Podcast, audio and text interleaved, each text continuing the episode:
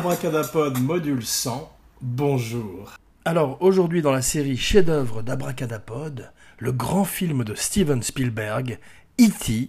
l'extraterrestre. E.T. the Extraterrestrial. Alors pour la centième, Abracadapod pensait faire une spéciale Kirk Douglas, mais euh, malheureusement il n'a pas pu venir. Non, pour euh, comme il avait 100 ans cette année, euh, Abracadapod trouvait que c'était mignon, que c'était euh, cute. Mais euh, Abracadapod préfère lui donner une émission euh, à lui tout seul, et surtout où Abracadapod aura le temps de travailler bien en amont pour préparer une émission en deux parties, à la hauteur d'une vie aussi euh, bien remplie que la sienne. Donc aujourd'hui, E.T. E.T. c'est un des chefs-d'œuvre de Steven Spielberg. Il en a fait pas mal maintenant depuis le temps. Euh, c'est un des films préférés d'Abracadapod que Spielberg a fait et qui est, à mon avis, une des premières fois, un des premiers passages à la maturité, dirons-nous, dans l'œuvre et dans la carrière de Steven Spielberg. Alors nous avons fait précédemment une spéciale Steven Spielberg avec mon frère, Dopa, qui reviendra, je l'espère, dans quelques jours, dès qu'il aura une nouvelle table de mixage. Et euh, nous avions évoqué toute la carrière de Spielberg, donc je vous invite à revisiter ce podcast. Aujourd'hui, nous allons simplement le placer dans le temps pour voir un petit peu à quel moment de sa carrière il se trouvait au moment de E.T. et où en est-il de sa carrière aujourd'hui. Alors, en 82, Spielberg était à un endroit intéressant de sa carrière, il était à une espèce de, de premier carrefour, il a connu le succès, il a connu l'échec, avec en particulier 1941 qui a été un gros bide, qui a failli avoir raison de sa carrière à Hollywood, mais euh, il s'est relevé, il s'en est relevé et il a fait ensuite les aventuriers de l'Arche perdue. Alors là, euh, une fois de plus, après avoir euh, renouvelé, après, après avoir rebooté le cinéma mondial une première fois avec Les Dents de la Mer en 1975, il le refait une nouvelle fois avec la première aventure d'Indiana Jones dans Les aventuriers de l'Arche perdue. Alors, euh, c'est le James Bond que Spielberg n'a pas pu faire. Il est sur une plage à Hawaï. Il se lamente du, de l'échec de 1941. Il est avec son ami George Lucas. Euh, et tout d'un coup, euh, Lucas lui dit... Bah, si tu peux pas faire ton James Bond puisque les brocolis ne veulent pas te laisser jouer avec l'agent secret, eh bien créons notre propre icône, notre propre héros avec Indiana Jones. Euh, cinq films plus tard, bientôt un prochain Indiana Jones avec euh, Harrison Ford qui revient. Ces jours-ci, il revisite toutes ces, euh, tous ces grands rôles puisque Blade Runner 2049 sort le mois prochain. Un film de Denis Villeneuve avec Ryan Gosling qui a l'air au moins aussi intéressant visuellement que l'original. Peut-être espérons-nous que l'histoire sera meilleure que l'original puisque voilà un film sur lequel on peut faire des progrès en termes d'histoire, ce qui n'a jamais été le point fort de Ridley Scott. Comme il l'a prouvé une fois de plus avec Alien Covenant, un film qui, bien qu'il soit plein de défauts, plaise quand même euh, énormément à Abracadapod qui a passé un bon moment en salle avec son père. Effectivement, ce qui nous ramène à E.T., car en 1982, le petit abracadapod, le tout petit abracadapod, est en salle avec son père. Au moment où les lumières se rallument, euh, abracadapod, qui est également là avec son frère, se rend compte que son père, euh, le père d'Abracadapod, Abracadapère, est en train d'essuyer ses yeux, essuyer une petite larme, et euh, effectivement, E.T., euh, E.T. Rju, est euh, un des grands, grands chefs-d'œuvre de, des films sentimentaux, des films sentimentaux d'ailleurs plutôt, plus tard, et les aléas du direct. Donc euh, E.T. au même au même titre, au même titre que euh, le voleur de bicyclette ou euh, ça commence bien aujourd'hui ou que les grands films émouvants de l'histoire du 7e art, eh bien est un de ces grands films qui euh, fera pleurer des générations entières de, spectateurs. C'est vrai qu'aujourd'hui, à l'heure du Blu-ray et de toutes les autres innovations technologiques, la marionnette de Carlo Rambaldi est un petit peu comme Yoda. On voit beaucoup malheureusement les ficelles et en tous les cas euh, l'envers du décor, mais à l'époque, quand on voyait ça même en grand écran, eh bien la suspension de crédibilité était telle et le scénario de Melissa Matheson de tellement bonne qualité que la marionnette de Carlo Rambaldi prenait magiquement vie devant la caméra de Steven Spielberg. Alors, ça n'est pas la première fois que Steven Spielberg euh, part dans les étoiles. Il avait fait quelques années auparavant, en 1977, Rencontre du troisième type, un film qui euh, ne tient pas particulièrement à cœur à Abracadapod, un film qu'Abracadapod a vu à l'époque, un film qu'Abracadapod a revu, un film qui est plus un, brouillon d'E.T. pour Abracadapod. Spielberg l'a écrit tout seul, malheureusement, il a fait 30 pages de, de, de traitement et a eu beaucoup de mal à trouver son film, bien que le film avec le temps ait trouvé son public et que Richard Dreyfus ait donné une très belle performance dans le rôle de ce père de famille obsédé par l'arrivée des extraterrestres. Alors euh, Spielberg euh, est lui-même obsédé par l'arrivée des extraterrestres. On voit que euh, la réflexion euh, familiale qu'il a dans la plupart de ses films vient du propre éclatement de sa famille, qui euh, il est un enfant euh, du divorce également, et à la manière du petit Elliot, dans E.T. et à la manière des héros, de la plupart des héros de ses films. Donc E.T. est assez émouvant grâce à son extraterrestre, mais aussi grâce au scénario de Melissa Matheson, qui fait de cette famille une famille américaine moyenne extrêmement touchante et à laquelle il est tout à fait possible de s'identifier, en tous les cas à l'époque. Donc Spielberg euh, a commencé à la télévision, il a fait un Colombo, il a fait un Night Gallery, puis il a fait Duel. En 71 où tout d'un coup euh, il est parti euh, en 12 jours sur la route de Californie et a fait un road movie euh, un petit peu à l'image de la première recommandation de la semaine qui est The Hitcher. Alors The Hitcher, c'est un film avec C. Thomas Howell qui joue également dans E.T. et qui joue euh, un jeune homme qui a le malheur de prendre sur sa route Rutger Hauer en autostop. Alors le film a été fait en remake euh, avec Sean Bean, qui est un bon acteur au demeurant, mais le remake est beaucoup moins bon que l'original, comme ça arrive de temps en temps. mais euh, Abracadapod vous invite à découvrir ou redécouvrir le film original, un film de Eric Reed, qui euh, signe là son chef-d'œuvre. Un chef-d'œuvre à la manière de Duel, film pensé pour la télévision en Amérique et sorti en salle en Europe, tellement il était bon. Par la suite, euh, Spielberg fait son premier film euh, en salle, son premier long métrage qui s'appelle The Sugarland Express avec Goldie Hawn qui elle aussi euh, vient de la télévision où elle s'était fait connaître dans une série télé appelée In Love et dans lequel elle était tout d'un coup la petite fiancée rigolote de l'Amérique. Quelle horrible phrase. Bravo à Bracadapod, bon anniversaire, happy 100 anniversary, happy birthday Abracadapod. Aujourd'hui, ça devait être une spéciale Kirk Douglas, mais il n'a pas pu venir. Il s'excuse et euh, vous invite à liker euh, la page sur Facebook, à liker sur SoundCloud, Stitcher, iTunes, partout. Voilà. Donc ensuite, euh, John Williams joue le thème de Jaws au piano à Spielberg, qui sourit et qui dit Et alors, quand vient euh, le thème, finalement il comprend que euh, le thème c'est de plus en plus rapidement et euh, comprend que John Williams est un génie. Il le retrouverait pour tous ses films, en particulier pour E.T., qui reste une des plus belles bandes son de John Williams. Alors, le logo de la compagnie de Spielberg, c'est un petit garçon qui s'encadre dans la Lune avec un extraterrestre dans le siège avant de son vélo. Donc. Euh, est probablement un film qui a une place particulière dans son cœur. C'est comme le disait précédemment Abracadapod, un des premiers films où euh, Spielberg grandit. Euh, il parle du divorce de sa famille. Il parle de ses préoccupations en tant que père et euh, tout d'un coup, euh, quelques années avant Schindler's List, donne un second souffle à sa carrière.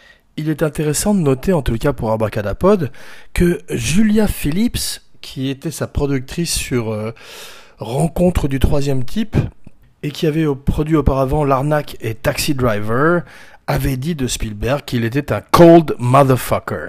Donc euh, derrière ce jeune homme euh, avec des étoiles plein les yeux, il y a également euh, un redoutable requin comme dans les dents de la mer, qui a su piloter pendant toute sa carrière Hollywood, les exécutifs d'Hollywood.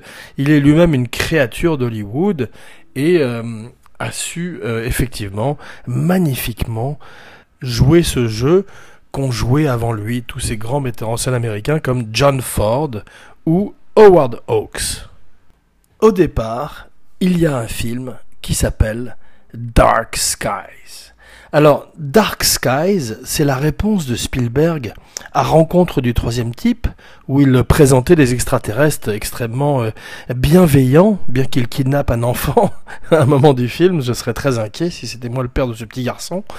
Et euh, en fait, tout d'un coup, euh, décide de faire un film avec des, des extraterrestres beaucoup plus maléfiques, qui sont les héros, ou plutôt les anti-héros de Dark Skies.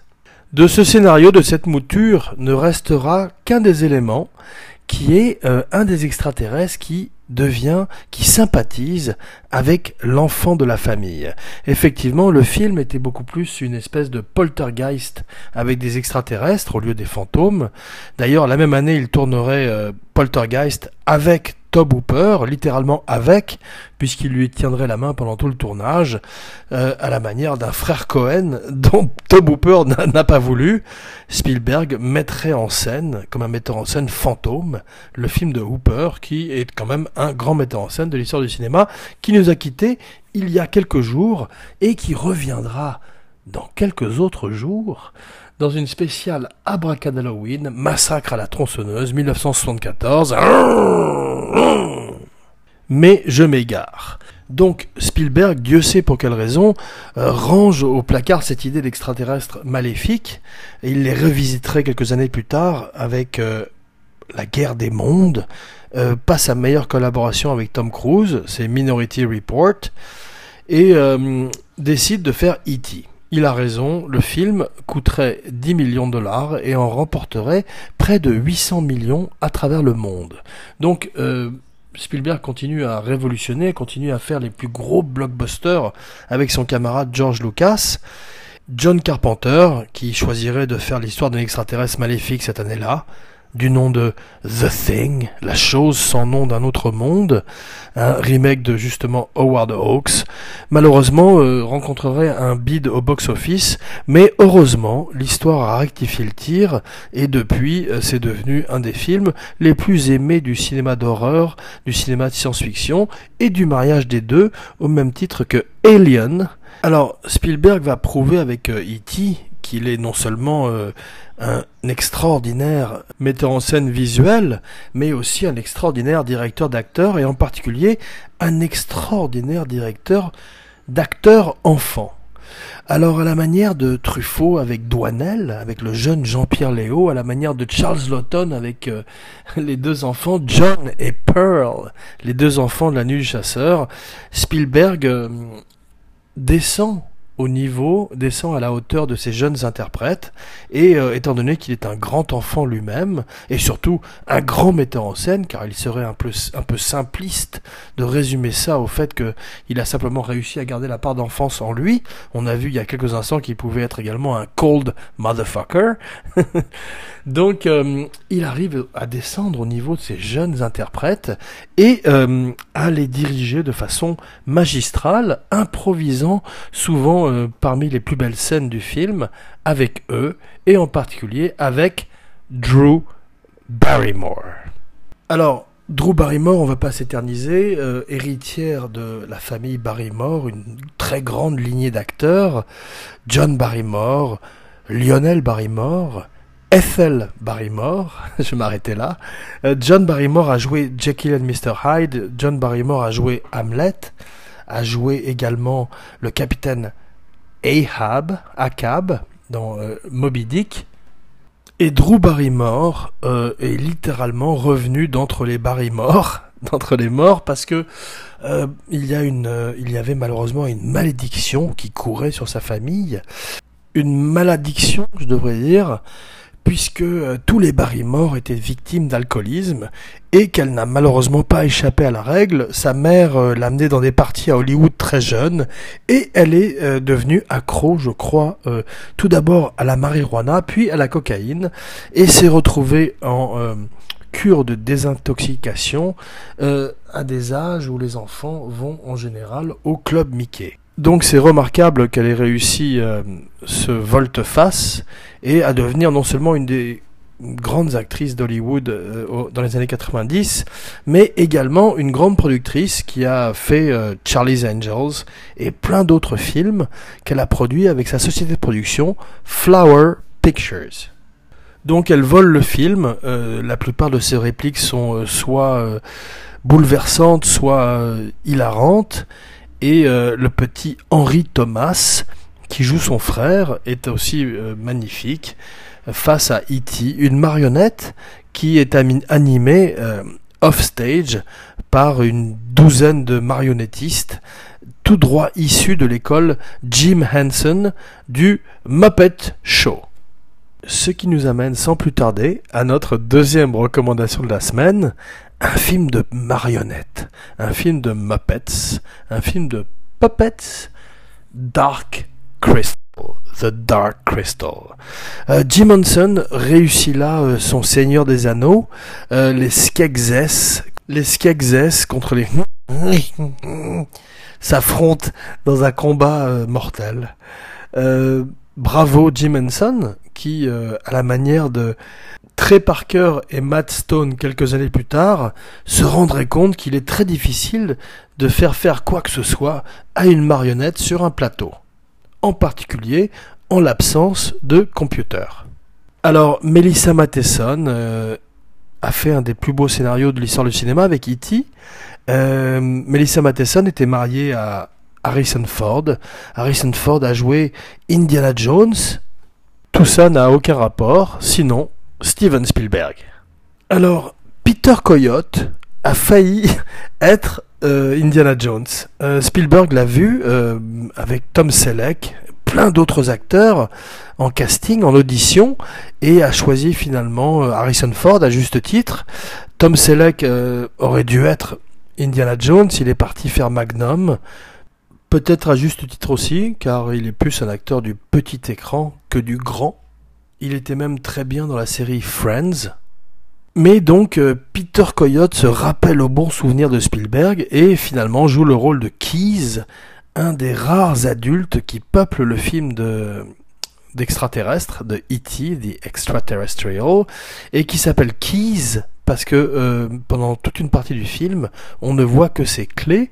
Effectivement, Spielberg qui a vu beaucoup de cartoons, qui a vu trop de cartoons, certains diront, Kubrick dirait de lui qu'il est un metteur en scène qui ne peut pas filmer sans storyboard. Et il leur faudrait du temps avant de devenir amis, puisque Spielberg dirait de Barry Lyndon que c'est comme de visiter le Prado sans pause déjeuner. Un cold motherfucker, je vous l'avais dit. Donc euh, Spielberg a choisi de filmer tous ces adultes euh, en ne montrant que leurs jambes, comme dans Tom et Jerry, avec lequel il a grandi. Dee Wallace joue la maman c'est une actrice de films d'horreur des années 70-80. Elle était dans Cujo, Cujo de Stephen King, Stephen King plus exactement. Ça fera plaisir à mon frère s'il écoute cette émission. Et euh, ce qui m'intéressait euh, avec Cujo, c'est que à l'occasion d'une recherche pour une émission, Abracadabot découvrait que Stephen King n'avait aucun souvenir d'avoir écrit Cujo à cause euh, de toute la cocaïne qu'il prenait à l'époque.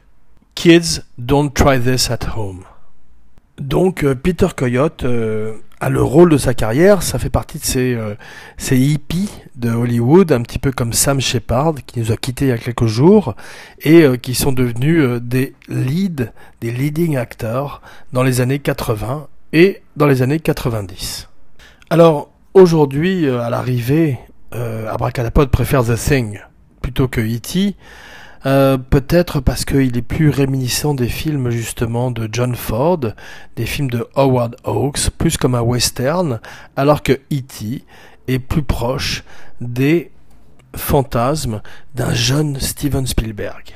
et que finalement, après tout, euh, préfère les, les, extraterrestres malévolents, maléfiques, mal intentionnés, à l'image de Alien, plutôt que les gentils, comme dans Avatar.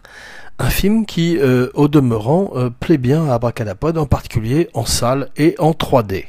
Alors, que dire sinon que Spielberg est un très grand metteur en scène euh, Il peut donner vie à des enfants, à des poupées, à des effets numériques.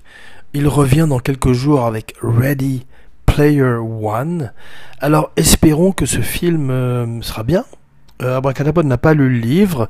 Il est une espèce de smorgasbord, une espèce de buffet de nostalgie des années 80.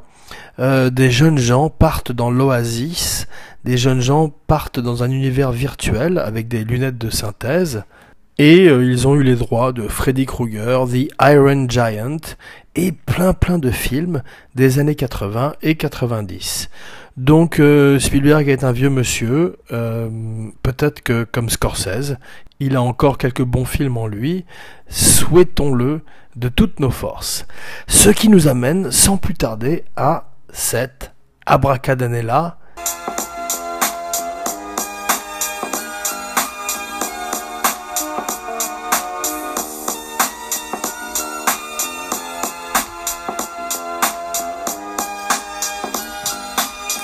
Alors, avant que je ne teste plus longtemps votre patience, que se passe-t-il en 1982 eh bien, comme je le disais précédemment, Poltergeist, et eh oui, euh, des piscines sont bâties sur des cimetières indiens, euh, et tout le monde se mordrait les doigts.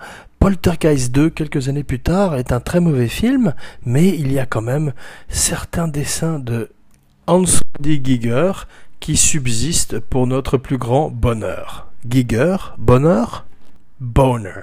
Triple jeu de mots nul. Qui rendrait fier mon frère. C'est pas facile à dire. Fier mon frère.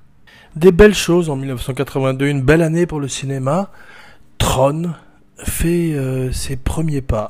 le petit Tron fait ses premiers pas avec euh, Jeff Bridges.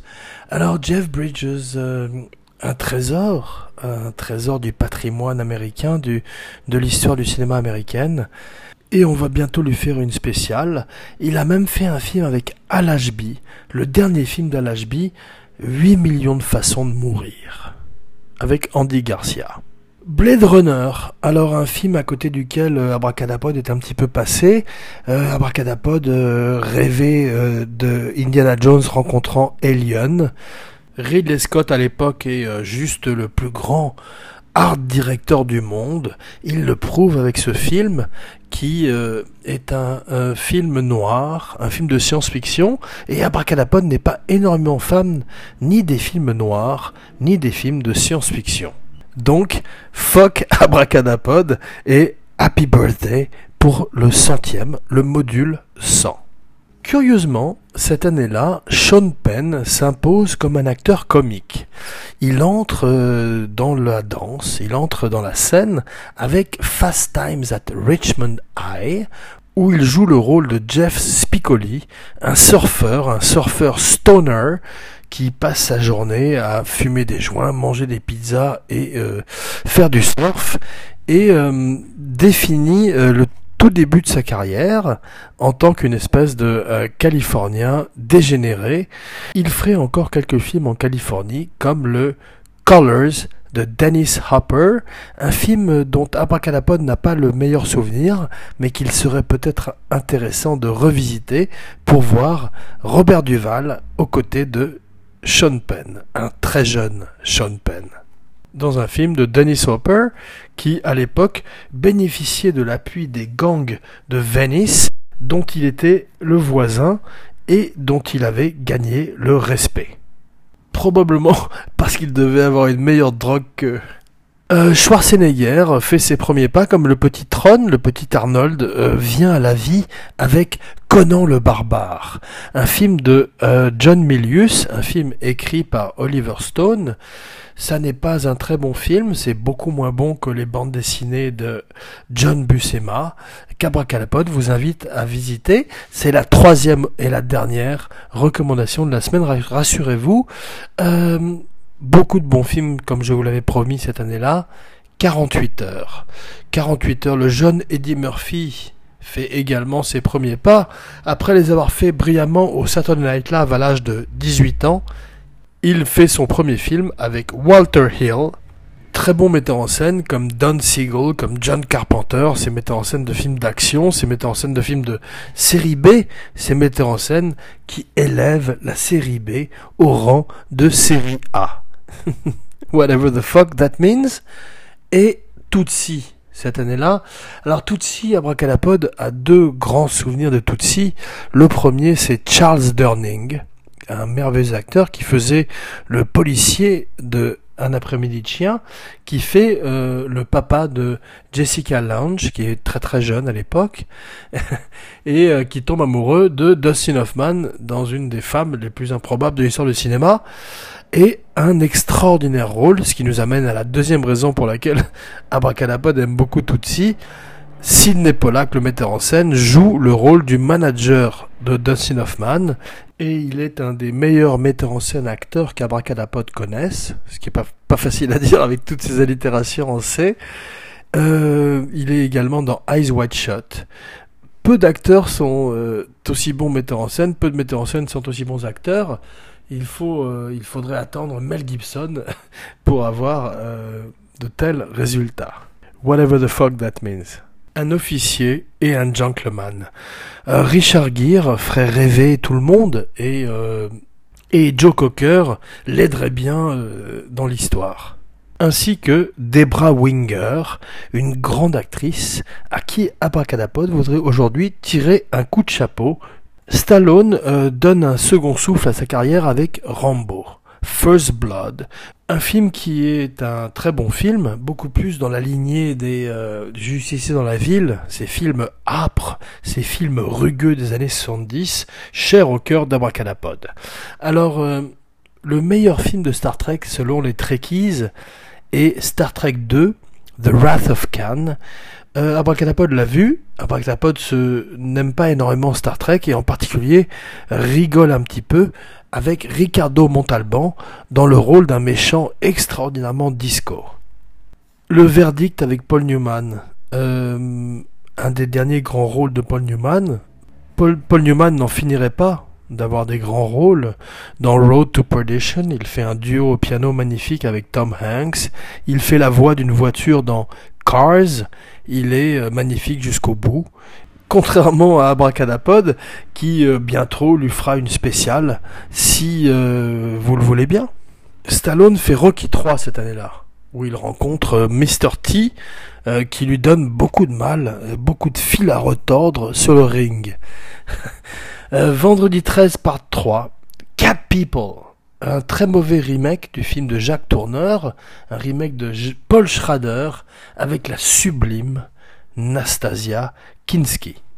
Creepshow, cette année-là, prouve que Stephen King est un, grand scénariste, au même titre qu'un grand écrivain, et euh, signe un film à sketch, un film à sketch d'horreur, les plus réussis de l'histoire du cinéma, euh, à propos de films d'horreur très réussis, Pink Floyd The Wall. Alan Parker euh, donne naissance visuellement au cauchemar de Roger Waters, au cauchemar de Pink Floyd, et avec euh, Bob Geldof réinvente le film rock, l'opéra rock, que Brian De Palma avait déjà révolutionné dans les années 70 avec Phantom of the Paradise. Alors peut-être que Black Edwards fait son meilleur film, ça s'appelle Victor Victoria, c'est avec sa femme, Julie Andrews, qui avait déjà joué Mary Poppins, et dont Abracadapod connaît assez mal la carrière, vu qu'Abracadapod n'a pas vu ni Mary Poppins, ni The Sound of Music. Abracadapod n'a pas vu non plus le choix de Sophie, mais apparemment c'était un choix difficile. Et euh, n'a pas vu non plus et en revanche a vu The Beastmaster. Alors Beastmasters, euh, Tanya Roberts, c'est tout ce qu'Abracadabot dira au sujet du film, mais euh, c'est tout dont le film a besoin pour entrer dans l'histoire du cinéma. De plein pied Oui, de plein pied. Comme Fitzcarraldo, un film dont le making-of est supérieur à la manière de Hearts of Darkness, le documentaire, le making-of de Eleanor Coppola sur Apocalypse Now. The World According to Garp, Le Monde selon Garp, un des plus beaux rôles de Robin Williams, un des plus beaux rôles de John Lithgow, un des plus beaux livres de John Irving. Grosse année, où les cadavres ne portent pas de costard, où euh, Basket Case, euh, le chef-d'œuvre trash, chef-d'œuvre c'est un grand mot, pardon, de Frank Hennen l'auteur, voit le jour également. Eh bien, euh, c'est une grande année où Robert De Niro, croise la route de Jerry Lewis pour The King of Comedy. Merci de m'avoir accompagné jusqu'à la centième. À bientôt. Au revoir. Adieu. Jean Weber, signing off.